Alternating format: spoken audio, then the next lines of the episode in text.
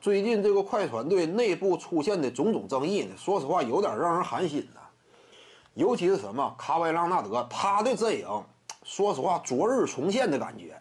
原本呢，我们认为啊，就是朗纳德呢，他在逐渐成长，自己的领袖气质各个方面，他也在逐渐调整，他在不断的学习。但是怎么说呢？目前展现出来的朗纳德呀，整体的思路，他的行事风格还是有点太过于功利呀。你不能讲，就是现在这个流言流言满天飞呀，什么之前的训练史呀，种种，反正能够看出跟拉纳德哎多少有点联系。你这个你是很难否认的。他虽然说没有当面站出来吱声，但是这样一种外界的舆论环境，跟去年同一时刻非常接近嘛。那你要是这种行事风格，就是有点太过于功利了。你谁敢跟你当队友呢？跟保罗·乔治携手啊，今年没能够采这个。得到实质的收获呀，但不至于说以这种方式进行收尾吧？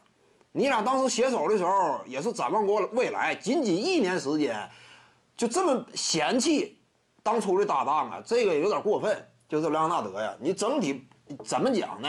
他虽然说没吱声，但是这整体这个氛围我们太熟悉了，跟以往很像嘛。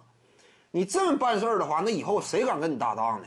这快船队接下来演员也是个问题，而且你这种行事风格呢？你今年也没有发生改变的话，那今后啊，你真说想扮演好一个更衣室领袖的角色，那就更难。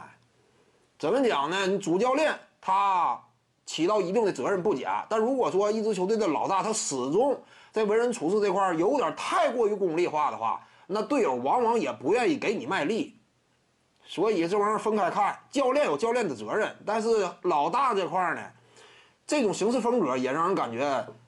不是说特别满意，我感觉拉纳德呀也有点操之过急了。因为你看当年的迈阿密热火没有啊？你那不也是豪华三巨头吗？甚至整体的阵容框架，它给人带来的震撼程度，比这个今年的快船还要更生猛吗？但是人家第一年也没拿，人家也没说啊，我第一年没拿，彻底分崩离析呀，队内四分五裂呀，也不至于嘛。稍微给点时间，对不对？主教练呢，他都已经被辞退了。或者说他自己离开呀，甭管怎么整的，但是现在呢，整体格局啊还有希望，换一个新的教练呢，是否说这支球队能够看到更光明的未来呢？核心框架以及队内原本的板凳席上站着的这些位啊，如果说他们不能够安下心来与这支球队的两位当家领袖很好协作的话，进行一番交易，对不对？只要说双锋线的框架仍然在，这支球队。配合上鲍尔默雄厚的财力，还能一拼。徐静宇的八堂表达课在喜马拉雅平台已经同步上线了，在专辑页面下您就可以找到它了。